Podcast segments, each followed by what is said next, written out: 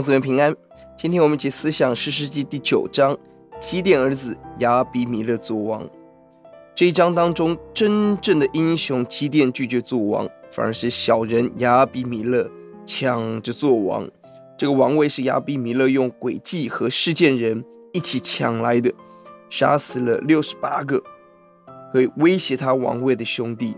这是乱世兴起的乱贼之王。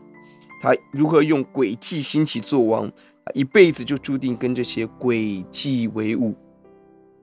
让我们看见世界人在短短的三年内变心，过去如何拥戴亚比米勒做王，后来拥戴加勒做王，而过去有许多欺骗的话语，后来被二十八节加勒欺骗的话语所取代。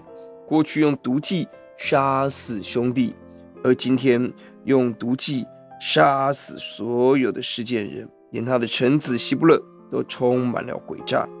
他如何残酷地杀死所有的示剑人，而被一个不具名的妇人所杀死？这是神公义的审判。总结中提到了约坦的咒诅，一个邪恶的世代要经历神话语的真实，就是审判的真实。求主是怜悯。这章的要节在第二十三节，神使恶魔。降在亚比米勒和世界人中间，世界人就以诡诈待亚比米勒。表面上，亚比米勒用自己的巧计取得了王位，但二十二节看来，平安做王了三年。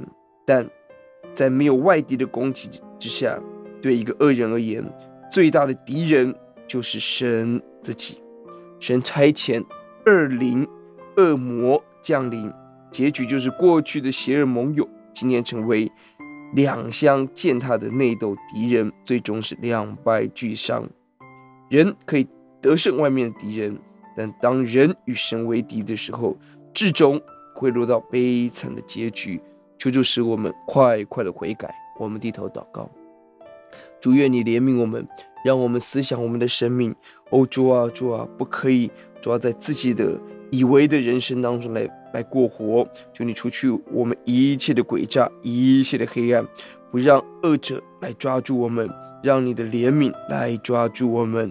求主施恩，在这个黑暗的时代，让我们成为你的见证人。奉耶稣的名，阿门。